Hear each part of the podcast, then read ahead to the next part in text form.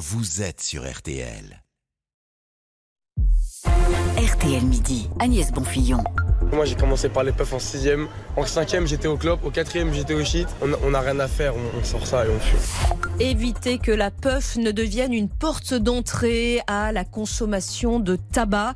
C'est sur notre antenne qu'Elisabeth Borne a annoncé l'interdiction de ces vapoteuses jetables, colorées et sucrées euh, ce week-end. Bonjour Odile Pouget. Bonjour Agnès, bonjour à tous. Alors d'abord, rappelons ce qu'est une puff. Alors c'est une mini cigarette euh, électronique qui ne pèse qu'une dizaine de grammes Puff en anglais, ça veut dire euh, bouffer.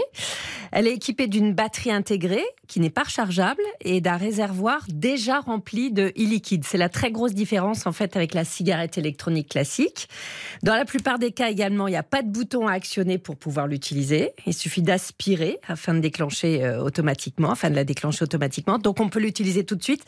C'est la simplicité absolue. Et puis la dernière différence, c'est qu'elle est à usage unique. On en tire l'équivalent de 600 bouffées environ, l'équivalent d'un paquet de cigarettes. Et après, on la jette. Et pourquoi séduit-elle autant les jeunes alors, il y a son design hein, très coloré, euh, rose, orange, fluo, avec des formes, par exemple, de rouge à lèvres ou de, ou de stabilo, vous savez, de surliner.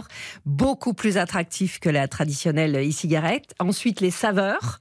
Je vous en cite quelques-unes que les jeunes adorent. Fruits rouges, pastèques, fraises, cola pétillant, bubble gum et de la vapeur qui sent le chewing-gum. Les ados, ils évoquent une sensation très douce, en fait, dans la bouche de quelque chose qui n'a pas le goût d'une clope.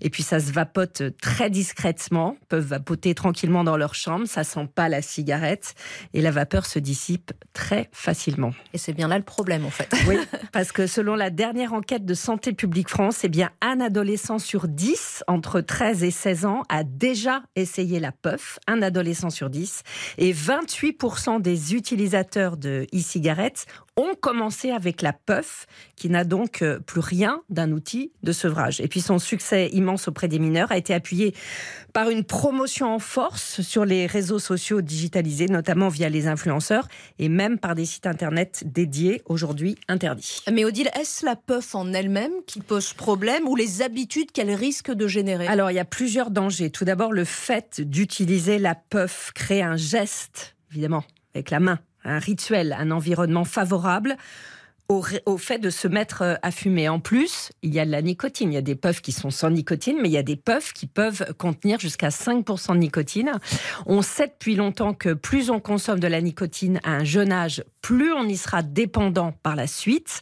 Le cerveau des ados, euh, qui est en pleine construction, va être exposé à cette nicotine de façon relativement importante.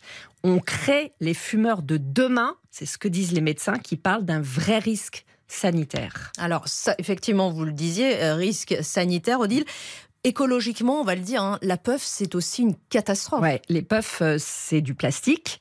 Elles contiennent euh, une batterie au lithium non recyclable. C'est donc un déchet toxique qui s'ajoute aux 4500 milliards de mégots jetés annuellement dans le monde. Au Royaume-Uni, par exemple, chaque semaine, il y a plus d'un million de puffs qui finissent à la poubelle.